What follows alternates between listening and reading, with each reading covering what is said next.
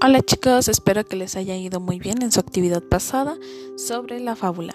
Hoy es 7 de octubre del 2020 y terminaremos el tema porque ya es jueves, jueves, perdón, miércoles. Y quiere decir que pues eh, hoy terminaremos este pequeño tema que estamos trabajando. Y pues como saben ustedes la fábula es una narración muy breve escrita en prosa o en verso y que se da una enseñanza moral y la moraleja pues es aquel mensaje de enseñanza que nos da este, las fábulas. Recuerden que las fábulas siempre van a tener este, como personajes animales u objetos. Ahora, en su cuadernillo de trabajo van a encontrar la actividad número 2, que es relacionar con una línea los párrafos o los elementos de una fábula.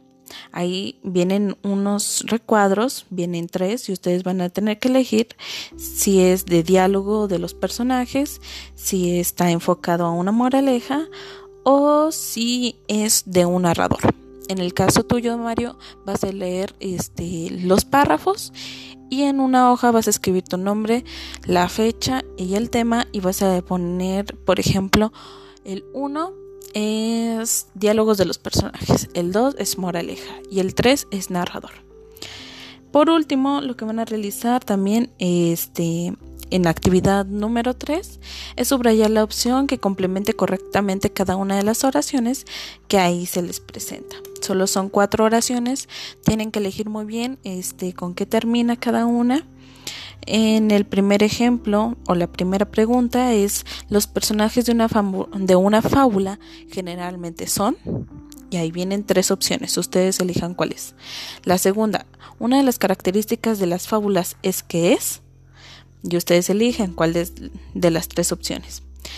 La tercera es, las fábulas pueden estar escritas en, si no se acuerdan, pueden regresar el audio al principio y ahí se los menciono. Y la cuarta pregunta o la, la cuarta oración es a la enseñanza que transmiten las fábulas se les conoce como.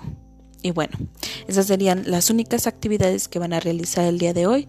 Diviértanse mucho y cualquier duda me pueden mandar un mensaje.